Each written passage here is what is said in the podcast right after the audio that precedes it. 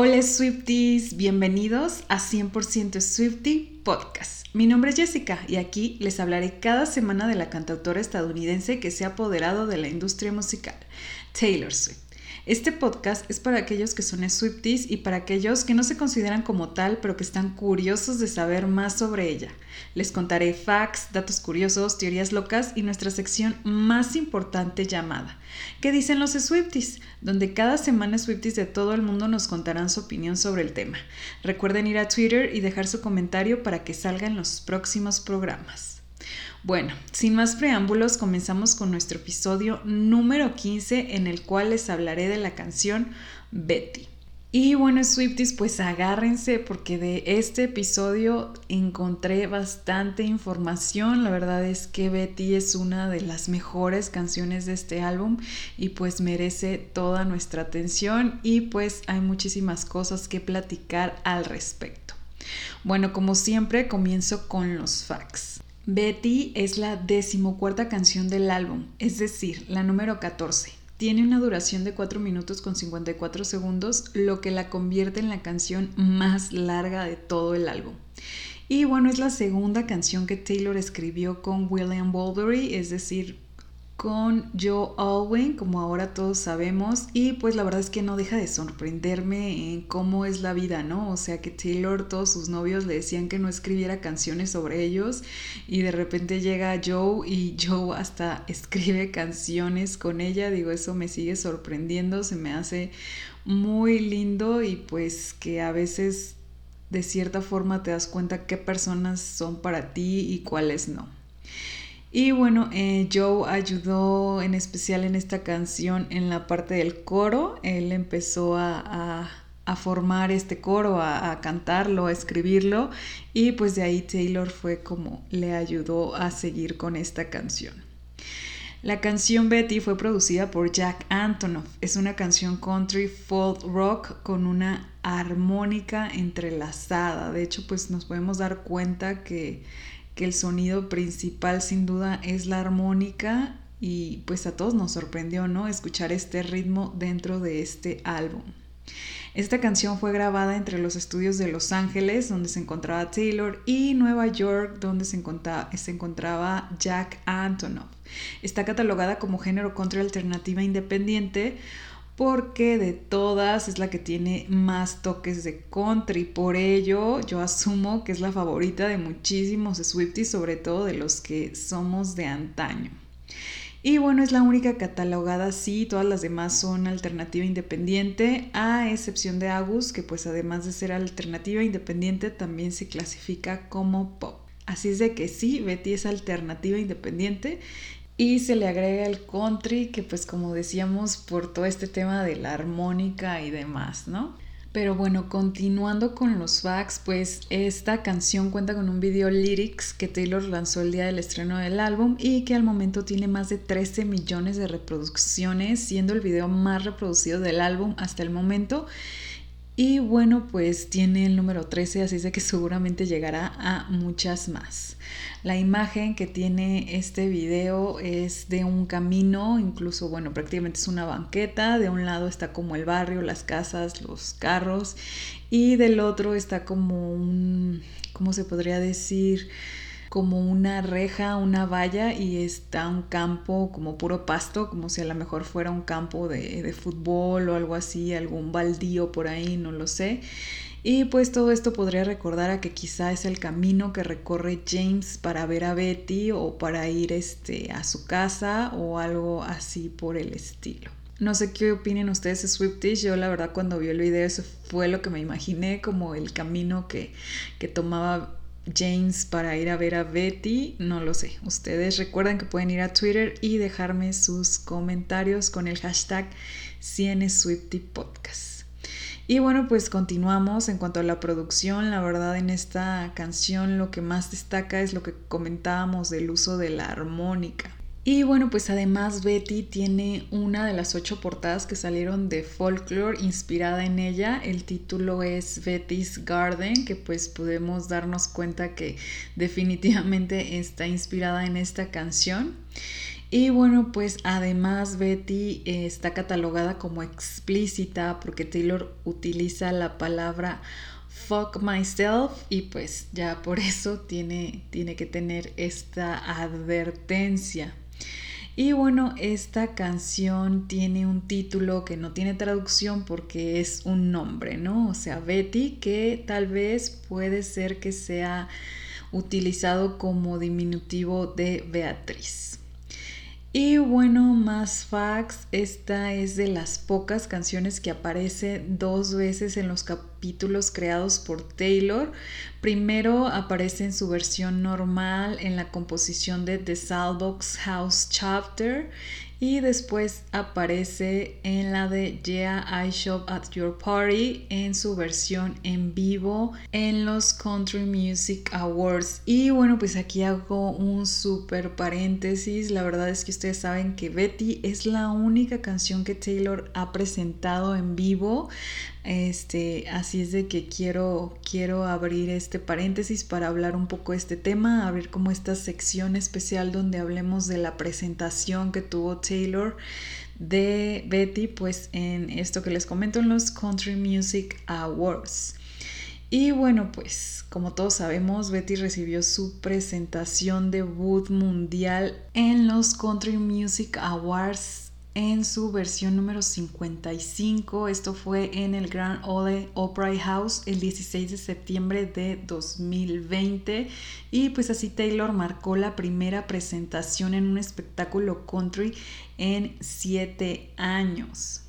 Esto pues fue una gran noticia para muchos porque imagínense, hacía siete años que Taylor no se presentaba en pues estos premios country que pues siempre habían sido su, primer hogar, ¿no? Pero pues todos sabemos que cambió al pop y por algo pues pasaron las cosas. Taylor... Eh, mantuvo su interpretación discreta, acompañándose a sí misma con la guitarra acústica y vistiendo un jersey de cuello alto con lentejuelas y pantalones khaki. Aquí este pues todo este outfit luego Taylor nos comentó que lo había escogido su amiga Stella McCartney, o sea, ella fue la que la vistió, como saben, este, Stella y Taylor ya incluso hicieron por ahí una línea de ropa en Lover y pues Stella incluso le ayudó en toda esta estética también de Lover en cuanto a su vestimenta y demás, así que pues bueno, también le encontramos este, una mención de ella en una de sus canciones, así de que bueno, si mal no recuerdo es en la de London Boy, pero pues le tiene un gran aprecio a Estela y pues ella fue la que la ayudó a vestir en estos premios y pues Taylor eh, dice por ahí que pues ella como todos pudimos ver estaba pues enfrente de una luz brillante en el escenario y traía solamente su guitarra, sin embargo pues también atrás de bambalinas la acompañaba un alguien que, que estaba con una armónica, ¿no? porque como saben pues esos son los sonidos principales de esta canción y volviendo un poco a su look pues ella se peinó se maquilló y todo por el tema de la cuarentena pues para no hacer que otras personas pusieran en riesgo el quizá contagiarse así de que ella hizo todo su look en cuanto a, a peinarse y a maquillarse y demás por ahí dicen también que Taylor insistió mucho en llevar pantalones debido a la bruma dominio de los artistas masculinos en la música country. Como que hacer esto de, ah, este, hay tantos hombres en el country, pues mírenme, yo no soy hombre, pero traigo pantalones y pues represento todo esto, ¿no? De, del lado de las mujeres. Y pues prácticamente esa fue la presentación, digo, la verdad nos encantó, me incluyo, después la subió a varias plataformas y demás, lo subió como sencillo esta versión que cantó ahí. Y pues de ahí viene el siguiente fact. A pesar de que Taylor seleccionó como sencillo de radio esta canción, pues nunca sacó un video oficial, lamentablemente para muchos. Sin embargo, pues sí hay un video en vivo de Taylor actuando en estos premios en los Academy of Country Music Awards. Y pues curiosamente como les comentaba el video lyrics tiene 13 millones de reproducciones. Este video también tiene otras 13 millones de reproducciones así de que imagínense Este, si las juntamos son 26 mil millones de reproducciones de Betty, así es de que es muchísimo y abrumador el apoyo que se le ha dado a la canción. Y bueno, pues como les comentaba en cuanto a, esto, a este último fact, Betty fue una canción que, que fue sencillo de radio. No fue, no fue sencillo, como les digo, de un video oficial, pero sin embargo, pues Taylor la mandó a la radio country estadounidense el 17 de agosto de 2020 y bueno, esto marcó una gran pauta porque Taylor desde, 2014, que comenzó con 1989 su disco pop completo, pues todos sus sencillos los había enviado a, a las estaciones pop. Y pues este, el último, no sé si ustedes sabían, pero el último sencillo que Taylor había enviado a una radio country fue el tema de New Year's Day enviado el 27 de noviembre de 2017. Entonces se volvió a enviar hasta ahora, 2020, pues este Betty como, como parte de las radios country. Como les digo, pues esto fue bastante nostálgico, ¿no? Para muchos que, que volviera a todo el tema del country. Y bueno, Swifties, pues creo que esos son todos los facts. Este, rápidamente me vino a la memoria. Eh, decían que Taylor cuando hizo esta presentación en los Country Music Awards iba sola, no parecía nadie. Como saben, pues era el tiempo, pues todavía estamos en, en tiempos de pandemia, pero bueno, no había público ni demás, no apareció con nadie como en una alfombra roja ni nada por el estilo.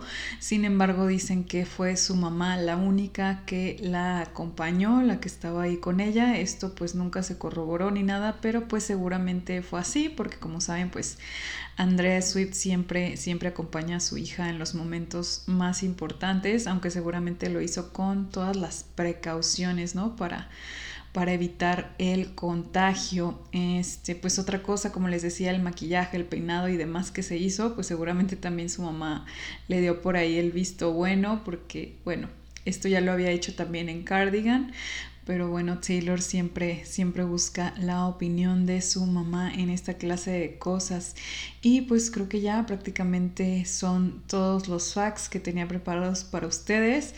Y pues ahora nos vamos con los récords que rompió esta canción y también con qué dijo la crítica sobre ella. Y bueno, Betty entró en varias listas de Billboard de Estados Unidos tras el lanzamiento de Folklore.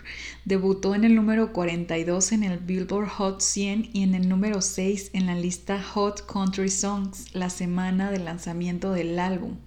Y bueno, es el vigésimo segundo éxito de Taylor en el top 10 en este último y el debut más alto para una mujer desde Meant to Be de Bebe Rexha de 2017.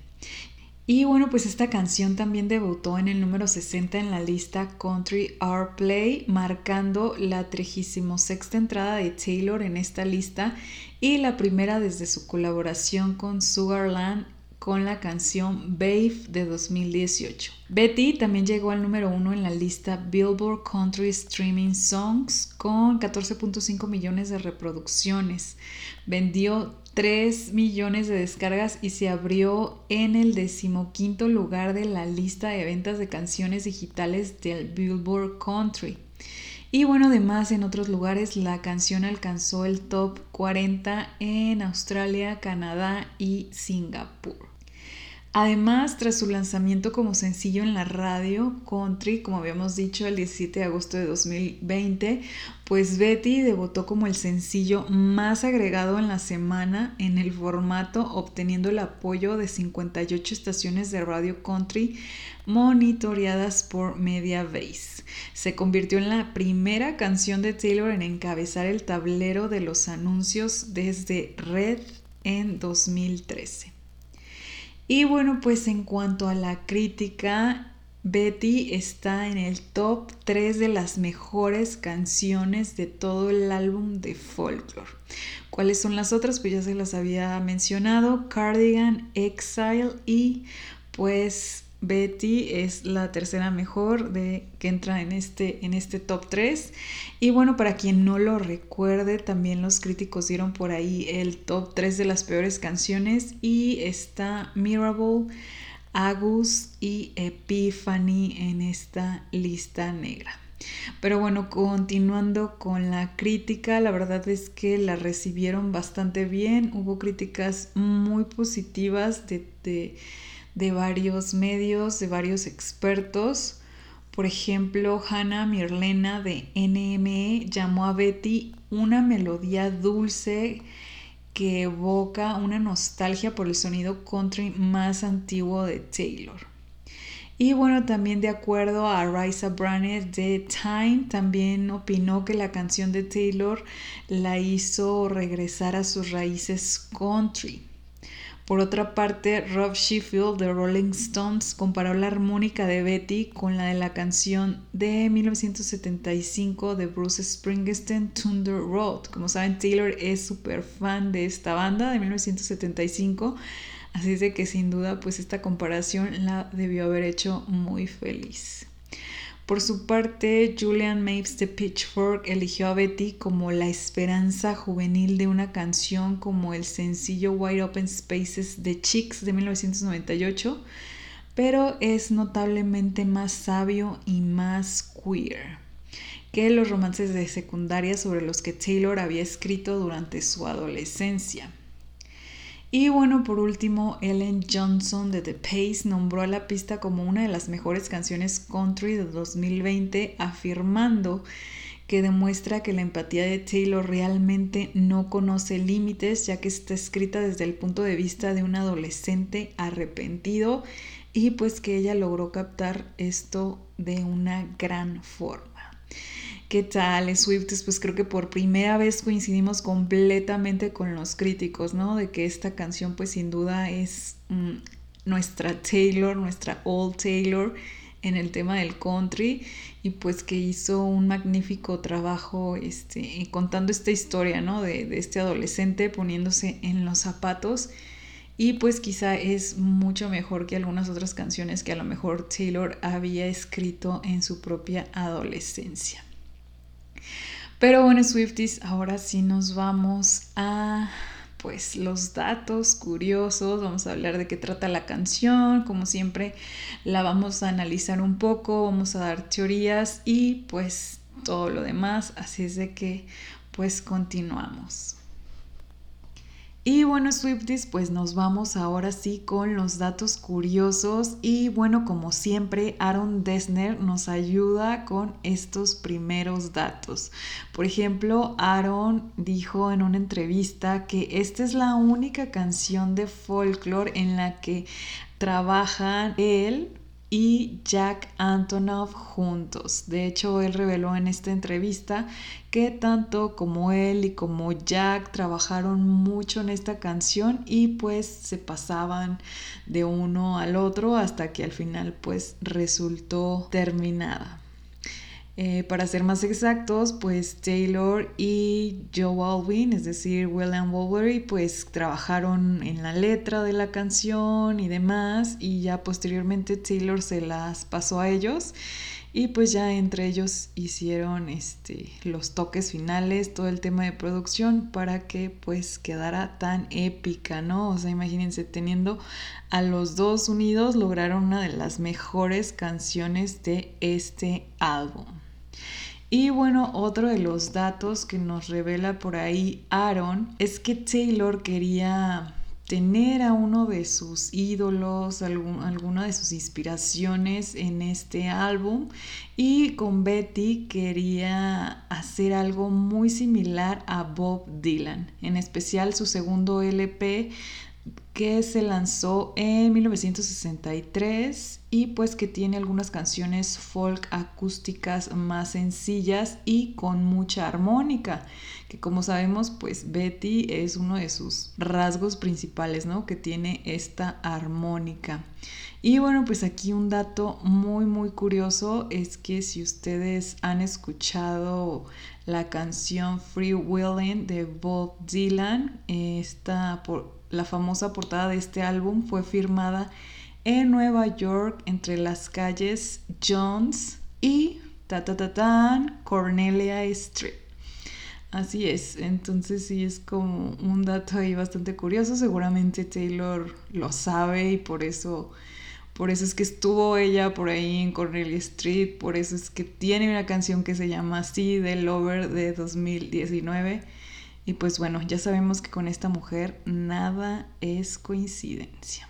Y bueno, Swifties, pues no sé ustedes, digo, la verdad es que a mí me sorprende mucho saber este dato. O sea, yo sé que Taylor siempre se inspira en sus ídolos y demás, pero saber que incluso esto del tema de la armónica, del folk, no es casualidad, no es algo que solamente se le ocurrió, sino algo que, que trabajó y que se inspiró en este personaje tan famoso, Bob Dylan entonces, pues sí, sí nos deja ahí una lección, ¿no? De que Taylor realmente pues trabaja, o sea, trabaja realmente bien con todos, siempre hace sus investigaciones, tiene muchísimas inspiraciones y pues realmente esta armónica que escuchamos en Betty no es casualidad, sino que está inspirada en las canciones con demasiada armónica o que utilizaban mucha armónica de Bob Dylan. ¿Qué tal, eh?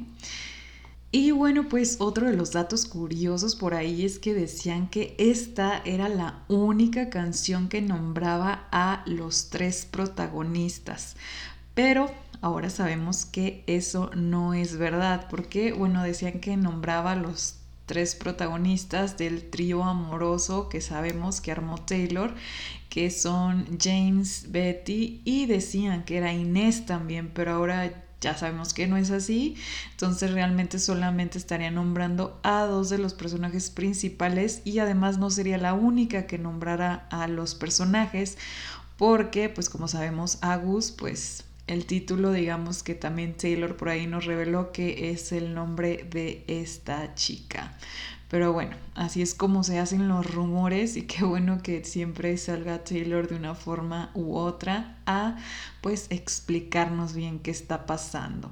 Y pues nos queda bastante claro ya, aquí tenemos a nuestro trío amoroso que es Cardigan, Betty, Agus y pues que estos son los protagonistas, ¿no? Es Betty, es Agus y es James y que realmente Inés no era más que la persona comunicativa, la chismosa, la que fue ahí con, con esta información y demás. Así de que bueno, ya tenemos bastante claro, gracias a Taylor, todos estos personajes de su vasta imaginación. Pero bueno, hablando de estos nombres, uno de los datos que causó muchísimo revuelo en su momento es que pues Taylor se inspiró en los nombres de los hijos de sus amigos más cercanos, es decir, de Blake Lively y Ryan Reynolds, en sus dos hijas mayores que se llaman James e Inés, y pues también nombró a Betty en honor a su pequeña hija que para este entonces ni siquiera habían revelado ellos el nombre de su hija, o sea, Taylor ya tenía esta primicia y no solo tenía esta primicia, además la utilizó en una canción y pues bueno, esa es su forma de demostrar cuánto los quiere, siempre incluyéndolos por ahí y pues seguramente ellos están encantados, como sabemos Ryan Reynolds en cada oportunidad que tiene mete alguna referencia de Taylor en sus películas. Como por ejemplo en Deadpool, cuando se pone una camisa eh, que tiene a las gatitas de Taylor, en ese entonces solo tenía a Meredith y a Olivia y pues para los Swifties y que además nos gustan esta clase de películas, pues fue no sé, yo cuando la vi me emocioné bastante porque hasta recuerdo que le dije a mi lover, mira, mira, son las gatitas de Taylor, o sea, porque Ryan siempre trata de hacerle homenaje.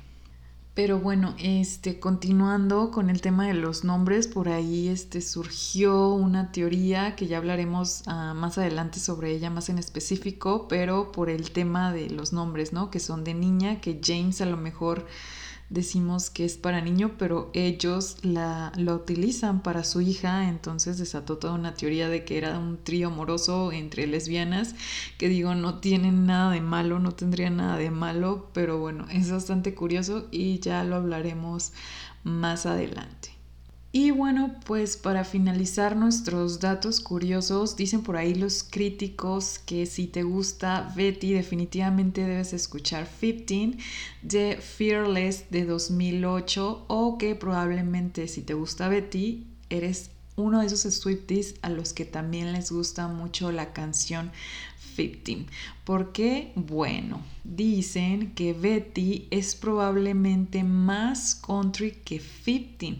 ¿Por qué? Bueno, 15, como sabemos, es, es muy country porque se envió a todas las radios de country. Taylor la hizo bajo este, este género. Así es de que pues si no estás, hay algunas personas que no están seguras de poder adentrarse a los días de country de Taylor, porque vienen más de eras como Red o 1989, pues vayan y prueben con esta canción. Si se pudieron identificar con la perspectiva adolescente de la que, desde la que se habla o desde la que relatan en Betty, pues acá en 15 escucharás a un estudiante de primer año de secundaria vertiendo todos sus sentimientos puros y sin miedo.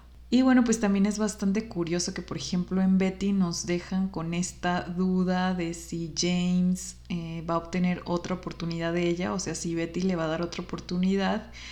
Y pues te dicen por ahí que recuerdes que en 15 hay una frase que dice, cuando tienes 15 años, y alguien te dice que te ama, le vas a creer. Así como diciendo, ah, puede que sí, puede que no, no sé, tienen por ahí este, esto, si te pones a pensarlo, como que en 15 te dice, piénsalo porque muchos te van a mentir a esta edad y, y en Betty es, ¿le dará otra oportunidad o lo le vas va a pasar esto del engaño nuevamente, porque le dice tengo 17 y no sé nada, entonces digo, ahí está, esto que hicieron ahí está muy, muy interesante.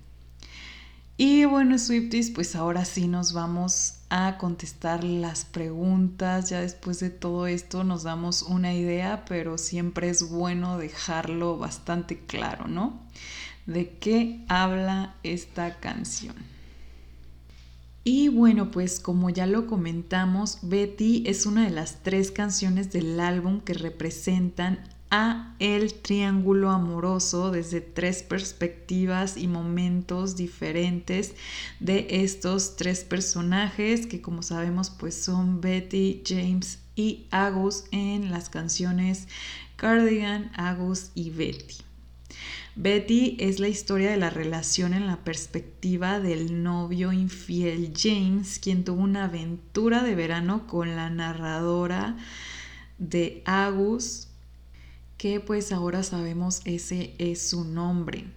James en esta canción se disculpa por sus errores del pasado, pero no los reconoce completamente, ya que cita sus miedos a las multitudes, a su ojo errante, entre comillas, y pues pone mil excusas, entre ellas que es muy joven, que no sabe nada y pues ahí expone su irresponsabilidad, como que no quiere aceptar al 100% lo que hizo, ¿no? Lo único que sabe es que quiere a Betty de regreso.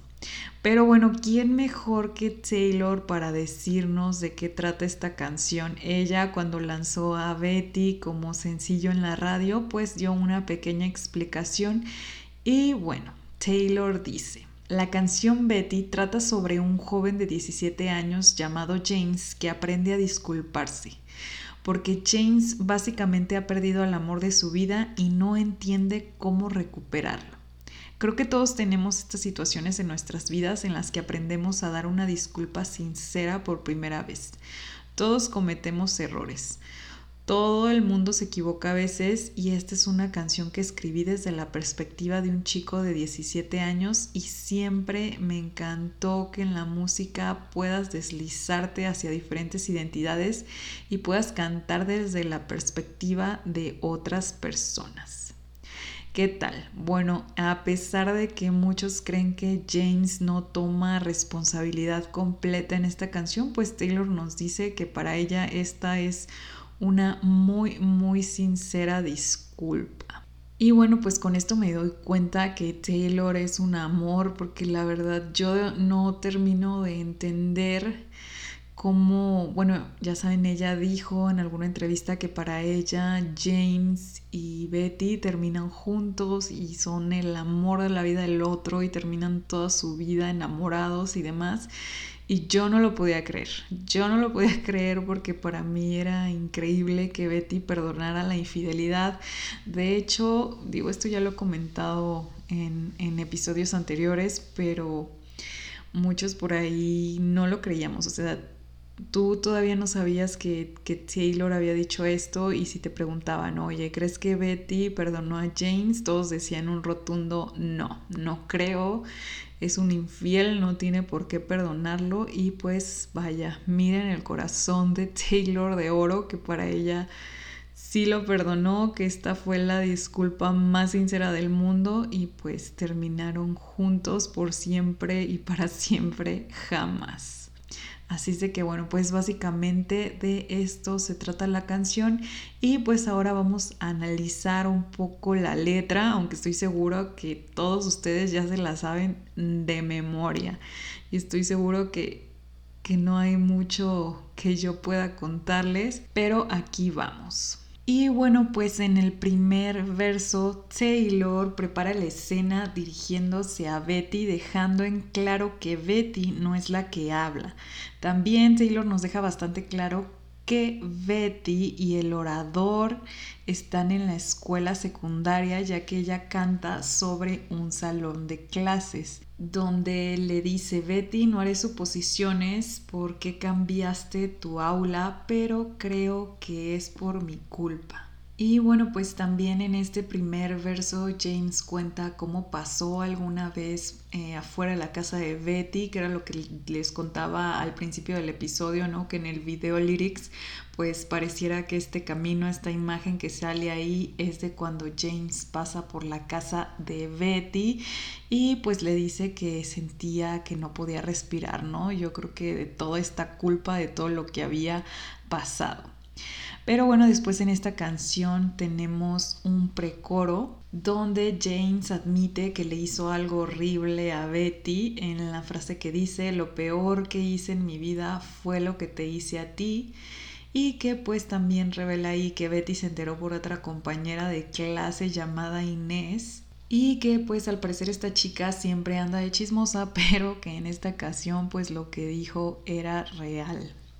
Después James da su gran disculpa o su gran excusa, dependiendo de la perspectiva que lo quieran ver. es la parte donde le dice que solo tengo 17 años, no sé nada, pero sé que te extraño.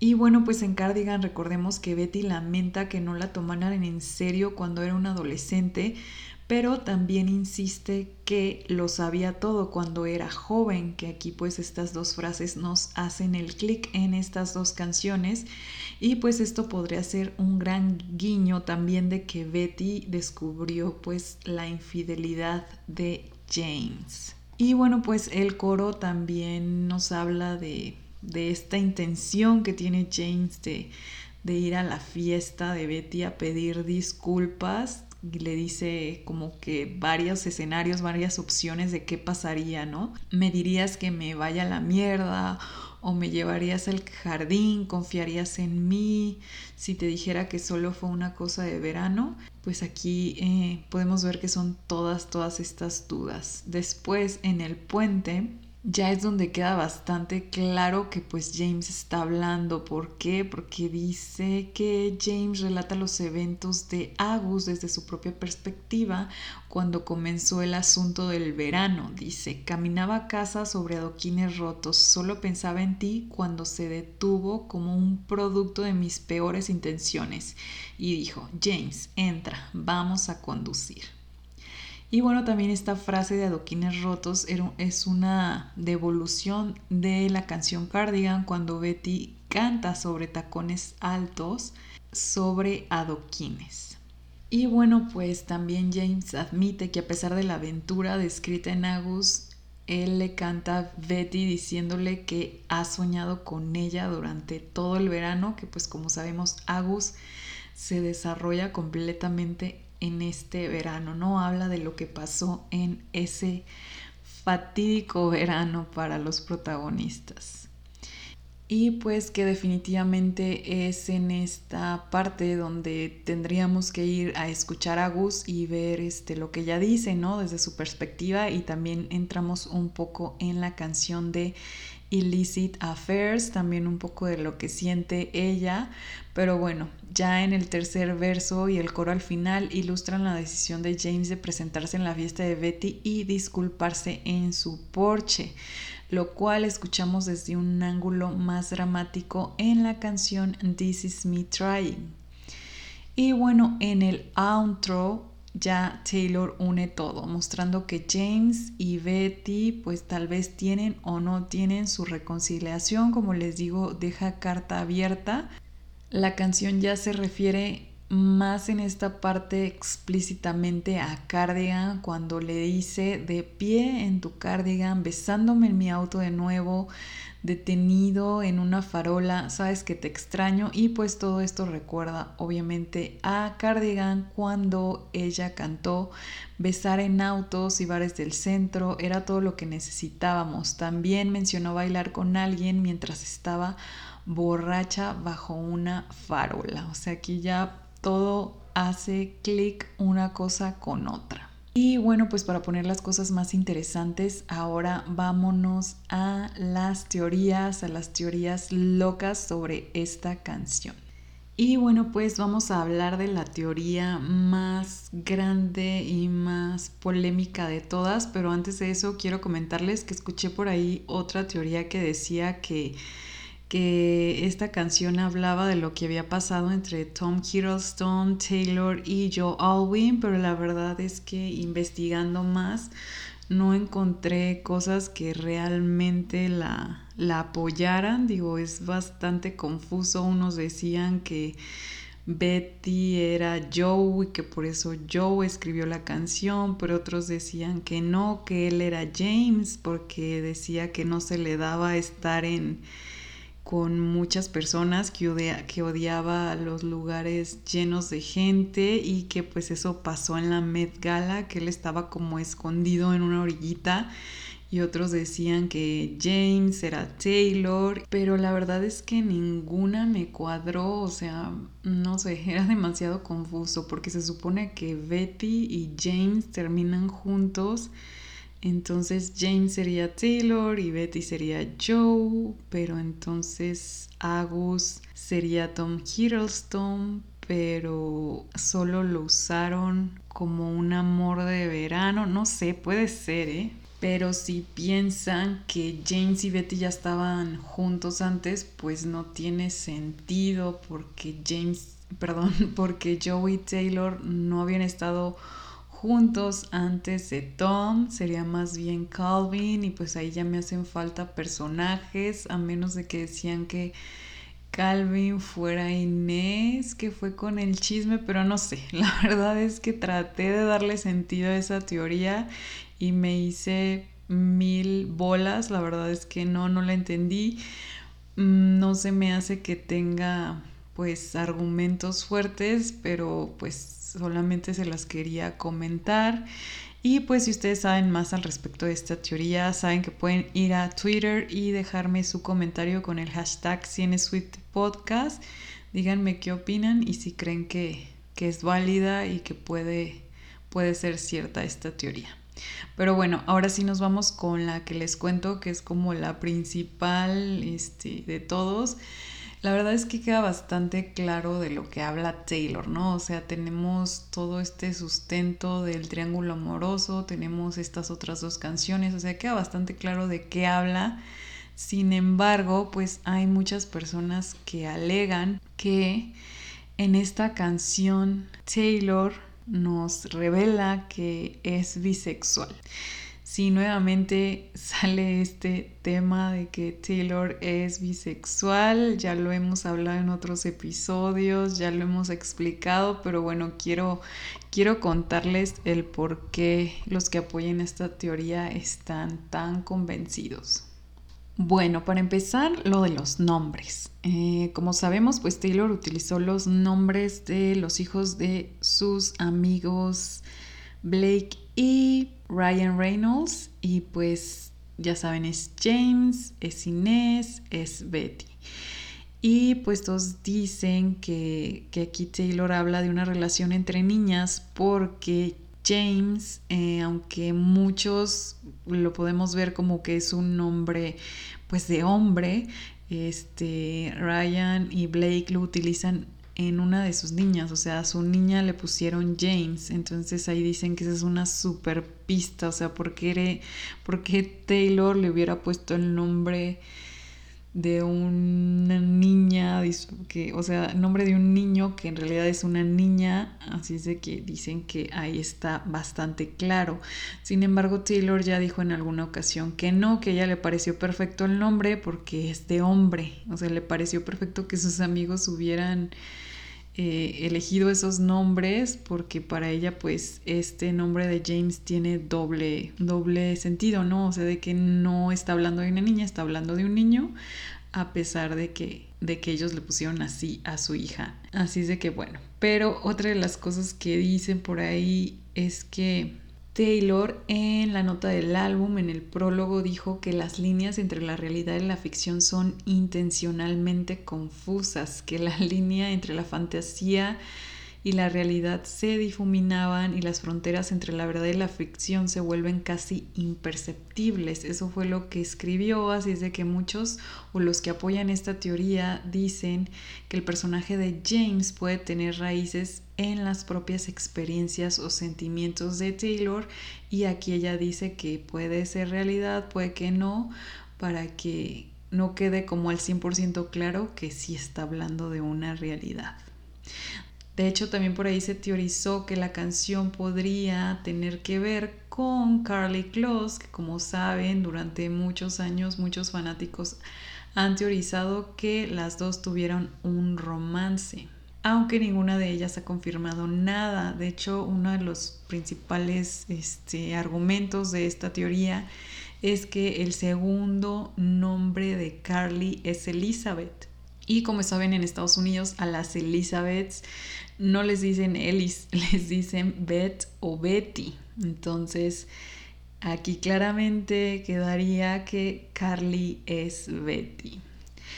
Pero bueno, Swifties, se los dejo a su consideración. Como les he dicho, esta no es la primera vez que, que se teoriza que Taylor es bisexual, pero pues ella ya ha dicho bastante veces que no, o sea, que ella solo pues se considera un aliado de la, de la comunidad LGTB más, pero que pues hasta ahí llega, llega esto, ¿no? Y bueno, pues otra cosa que apoyaba esta teoría es que decían que Taylor, como ustedes saben, a ella le pusieron Taylor por James Taylor. Entonces imagínense, ahí está el James, ya tenemos el de, de dónde salió Betty, que supuestamente es el... Es, de, Carly Close, o sea, el segundo nombre de Carly, que es Elizabeth Beth, Betty, y pues que como a Taylor eh, le pusieron Taylor en honor a James Taylor, pues ahí está el James, entonces ella es James. Y Betty es Carly y que por eso Taylor quiere tanto con todo su corazón regresar con ella y que la perdone y demás. Pero no sé, Swifties, como siempre, los dejo a su criterio. Díganme qué opinan, porque pues sí está bastante interesante esto que descubrieron, pero bien dicen que, que el que busca encuentra, ¿no? O sea, por ahí yo he escuchado mucho que dicen esto de que tú tienes una teoría y empiezas a buscar cosas que encajen con esa teoría. O sea, nada te va a hacer cambiar de opinión porque todo lo que estás buscando es para que realmente encaje y creo que es algo de lo que están haciendo aquí. Como les dijo Taylor, ya ha desmentido que es bisexual de muchísimas formas, así es de que, bueno, no queda más que creerle, pero siempre es muy entretenido leer todas estas teorías. Ya saben, a nosotros como Swifties nos encantan. Y bueno, Swifties, pues ahora sí nos vamos a la sección que agregué en esta nueva parte, que es del documental de folklore en Disney Plus. Para ver pues qué dijo Taylor, qué habló Taylor al respecto ya en específico de esta canción. Y bueno, pues como saben, esta canción Taylor la escribió con Joe y como dije en algunos otros episodios, en cada canción Taylor habla con quien le ayudó a escribir la canción o a producirla.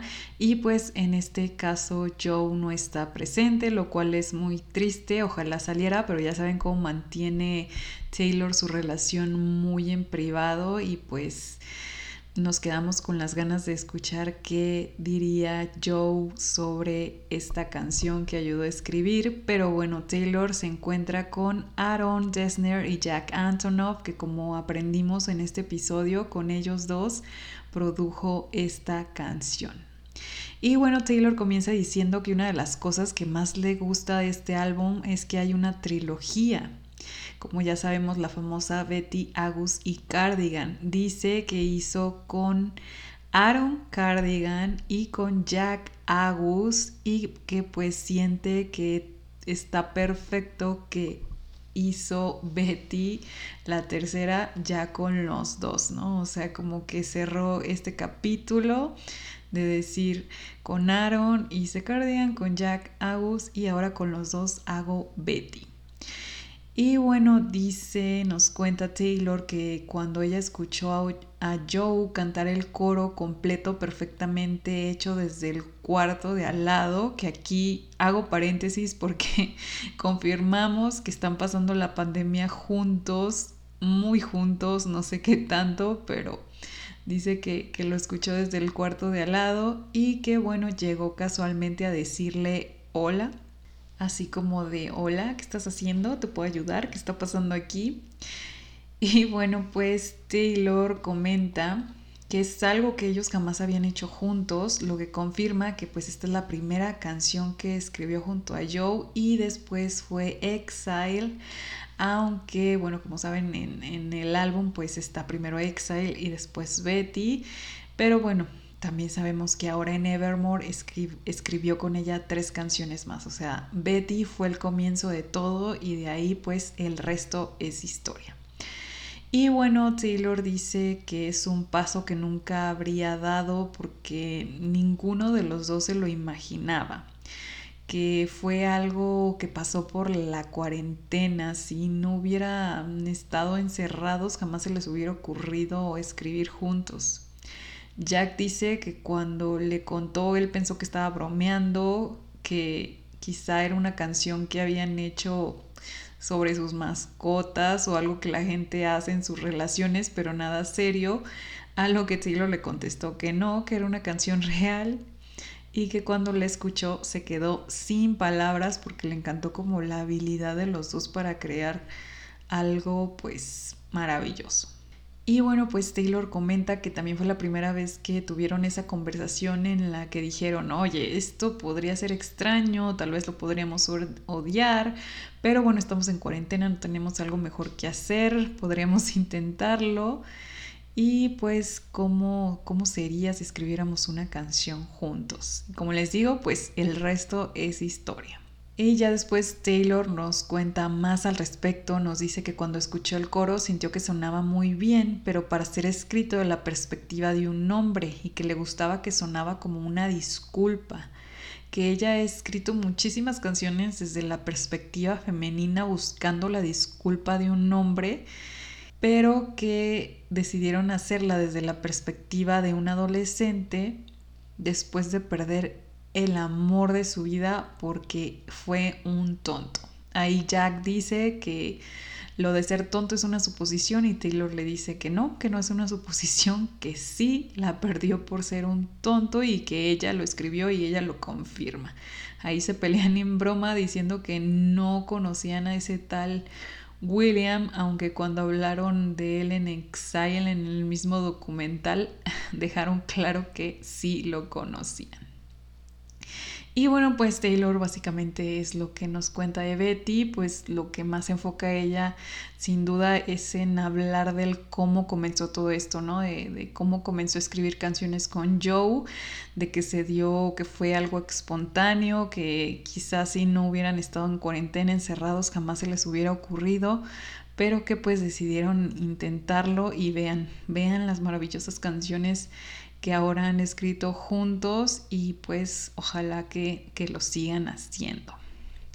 Y bueno, Swifties, pues ahora sí nos vamos a la sección qué dicen los Swifties sobre esta canción, que muchísimas gracias a todos los que me dejaron sus comentarios.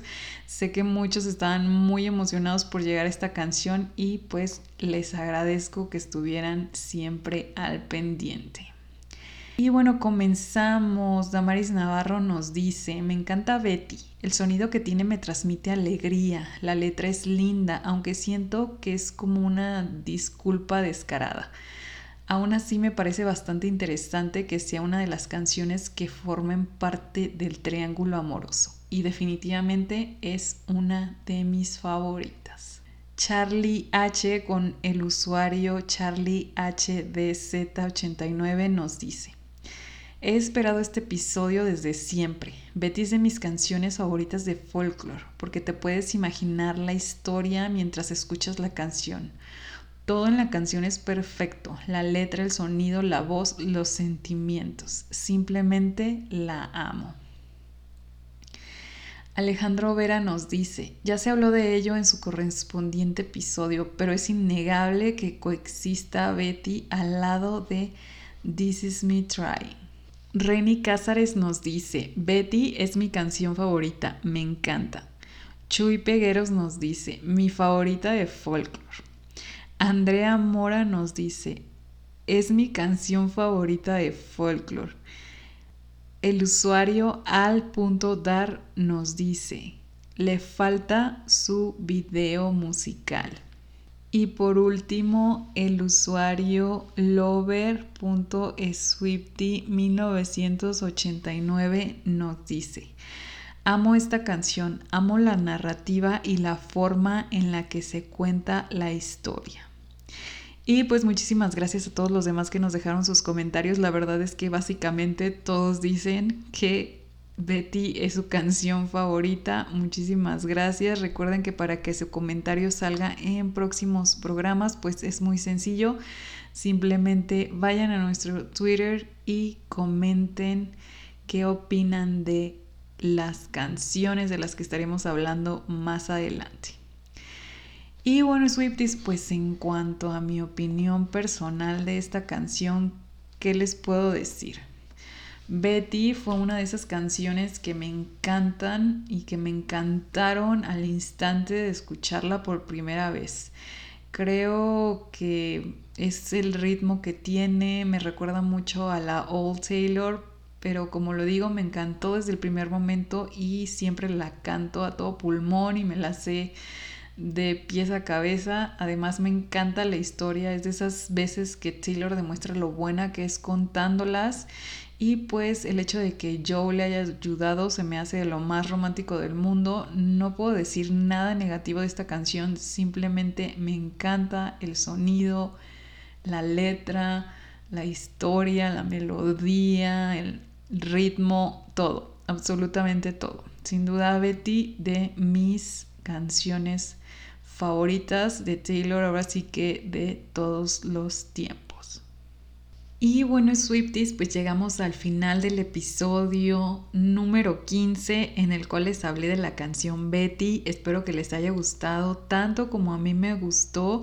La verdad es que sí me tardé bastante haciendo la investigación porque había muchísima información, pero mucha de ella se repetía, así es de que tuve que hacer resumen y luego traducir, ver qué era real, qué era no, eh, no sé, sí estuvo bastante complicado, pero me gustó mucho, la verdad es que siendo una de mis canciones, como les digo, favoritas, pues fue muy entretenido y espero que les haya parecido a ustedes igual.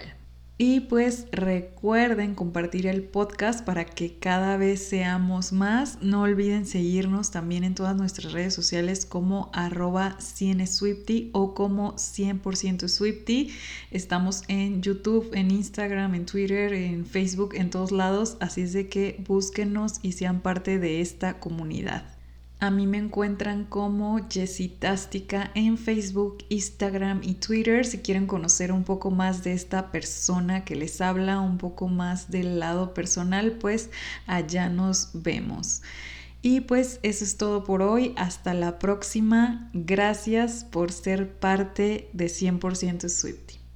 Bye.